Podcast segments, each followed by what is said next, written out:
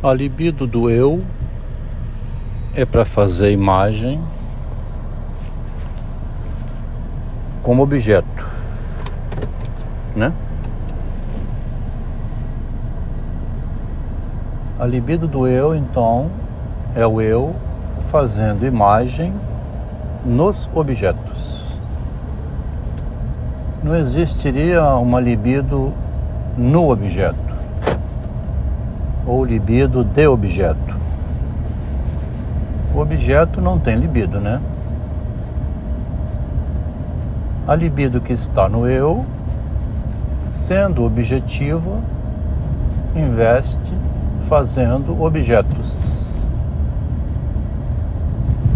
A gente não sabe por que, que o Freud criou duas libidos, né?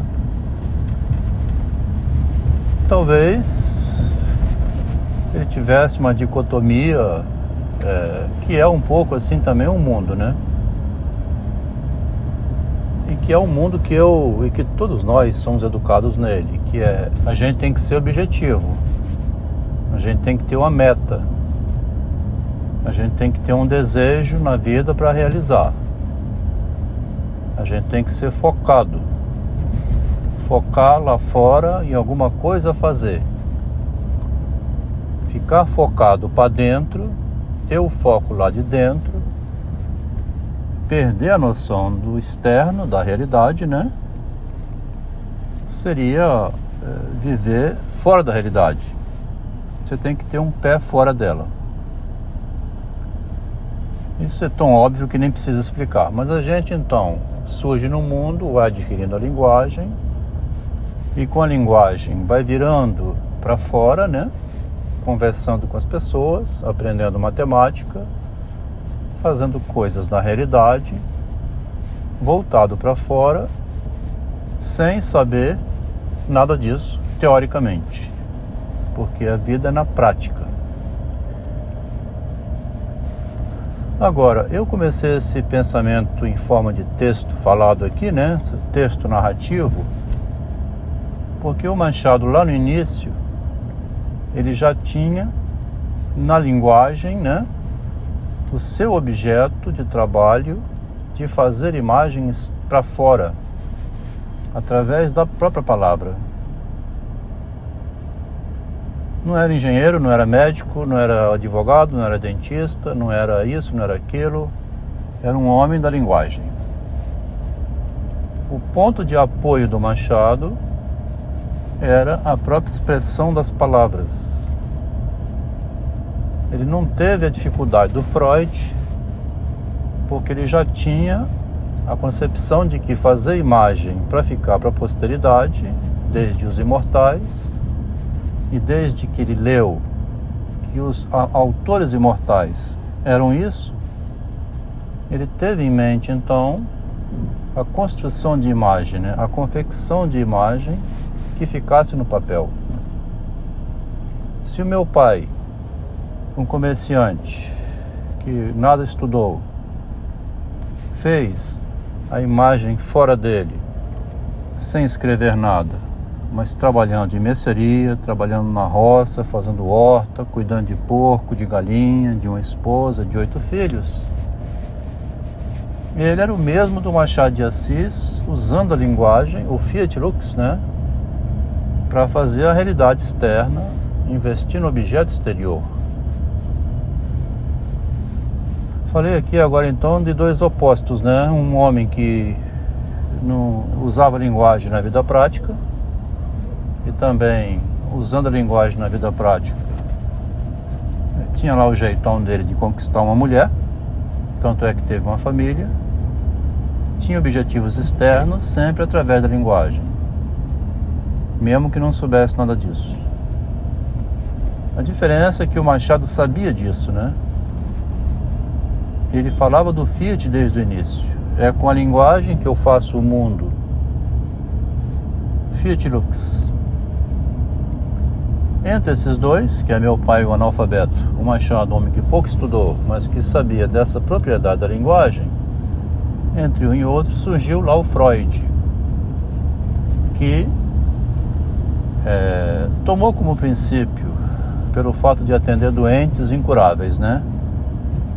Pelo fato de atender doentes incuráveis. Tomou como princípio que a doença é uma contradição. Ele disse: partimos dos sintomas neuróticos, íamos curar as dores que ninguém sabia curar. E essas dores eram provenientes de uma disfunção psicológica, uma dificuldade psicológica. Ele seguiu com esse pensamento, escutando pacientes, acalmando um pouco o delírio, criou uma psicanálise que ela é útil para depois você se libertar dela. Supõe-se, né? É de se supor, para mim que era engenheiro e não sabia nada disso, eu era igual ao meu pai, eu era igual ao meu pai, né? Eu não sabia. É, de que, que eu não sabia?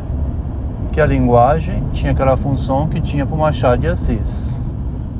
Para mim, a linguagem ou a vida era voltada para a prática. Quem conhecia das minhas emoções, dos meus sofrimentos internos, das minhas dificuldades, é, não era muito eu, eram outras pessoas, minha mãe, minha namorada, o psicanalista, alguém que me acalmava na hora do delírio, na hora da perturbação mental. É, eu procurava ajuda externa, né? Ia também à missa, ia escutar o padre, escutava as músicas para acalmar um pouco essa angústia interna que a gente tem. Mas quando eu passei por uma crise muito violenta, eu procurei um psicanalista e não descobri tão rápido assim que é, eu não precisava dele. Eu vim a descobrir que eu não precisava dele, coisa recente. Depois de ir no psicanalista 13 anos, perguntar, conversar, expor minha vida que na verdade, então, nessa fala aqui desse texto em forma de áudio é o quê? É a gente conseguir perceber que a gente faz imagem com palavras, que a gente vai se traduzindo em palavras enquanto age no mundo, que a palavra é um apoio né, para a gente fazer o Fiat funcionar, o Fiat Lux, o Fiat Coisas, façam-se as coisas, eu vou conduzindo um grupo de estudo que me acompanha, estuda junto e vai aprendendo isso. O Machado mostra inteligentemente como que a Maria Rita usa a linguagem para fazer o Correia fazer coisas para ela, ser funcionário dela, mesmo que não fosse nada dela, nem parente, nem nada, era apenas um homem interessado em tê-la como esposa então, é com a palavra que a pessoa faz o mundo. E a mulher mais ainda, né? Porque ela pede. E o pedido da mulher sempre vai ser uma ordem, né? Quando a minha esposa pediu a várias pessoas para interceder em favor dela, mandando que eu saísse do apartamento, obedeceram ao pedido dela. O pedido dela foi uma ordem é um comando, né? Ela foi atendida no, no pedido que ela fez. Quer dizer, ela está usando a linguagem sem precisar ir um psicanalista. O que a gente talvez poderia fazer num psicanalista, como se fosse um advogado, era ver assim: isso que eu vou fazer é uma travessia do Rubicão, né? Isso que eu vou fazer, essa travessia do Rubicon, não vai ter consequências piores para mim? No caso da minha esposa, não sei se a, se a analista dela escutou essa pergunta. É um homem que se dedicou à minha família, a mim, durante 40 anos, desde o início, uma pessoa de total confiança, nunca me traiu em nada, não olhou para outra mulher, não desviou dinheiro, não aplicou dinheiro fora, ele não tem um depósito separado da família, preparando-se para ir embora e ficar de longe dando um fora na família, que acontece isso demais, né?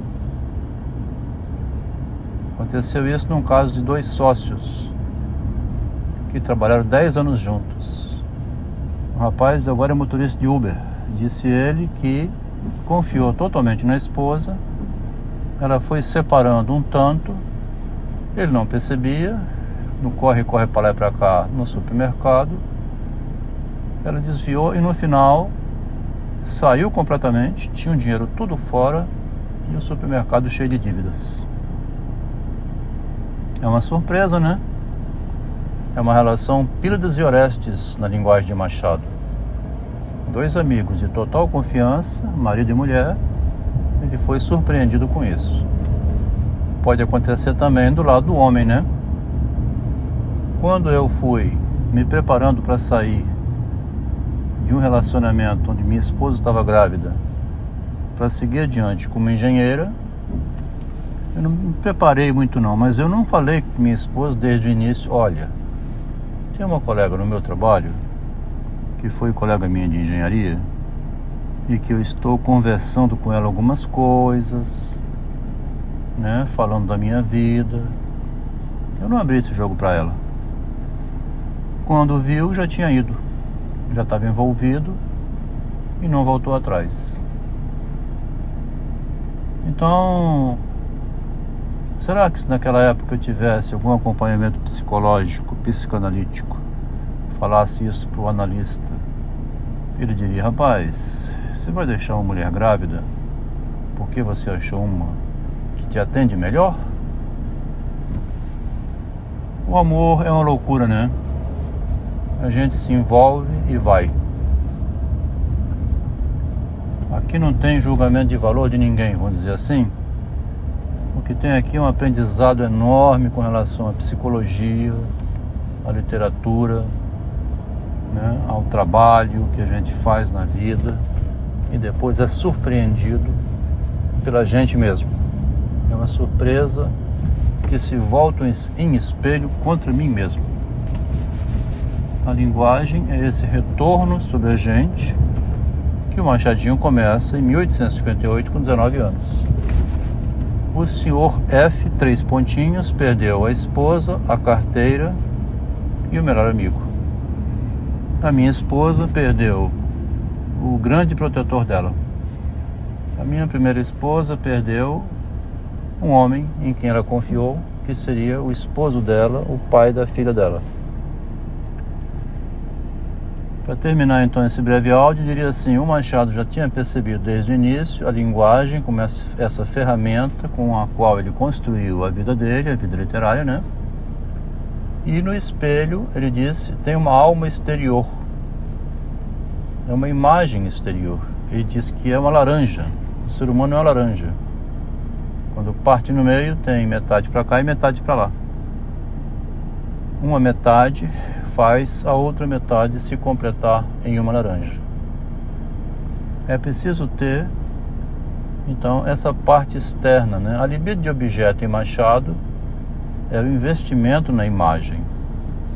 A frase do início aqui é assim: a libido do eu, ela faz imagem no objeto, se complementa com o objeto, mas somente existe uma libido em Machado de Assis, é a libido única do eu que o, que o Freud vai descobrir em 1914, quando cria o narcisismo na psicanálise. Depois disso, ele se confunde completamente, dizendo que existe pulsão de morte, existe a pulsão do perigo, né? A pulsão do erro, do medo de fazer as coisas, de você botar a mão no fogo, se prejudicar, prejudicar alguém. É a pulsão de travessia do Rubicon. O tempo todo a pessoa pode, inclusive, morrer se arriscar um ato que leve à morte. Mas pulsão de morte exatamente não existe não. Existe, pode ser uma angústia violenta que a pessoa faz algo que depois vai ver não tem como voltar atrás, né? Por exemplo, entra na loucura, como disse nosso colega que participa do grupo. A realidade é insuportável. Você pode querer escapar dela, fazer alguma coisa que depois você não consegue mais voltar a ela, né? Você sai da realidade, fica fora dela e não retorna mais. É o louco. Então aí é uma pulsão de morte mesmo, né? Foi para loucura, morreu a relação da pessoa com o mundo, ela não retorna mais. Esse breve texto em forma de áudio é um avanço sobre o pensamento anterior que a gente vinha desenvolvendo, agora ligando melhor um pouco o Machado com Freud através aqui do Adelmo.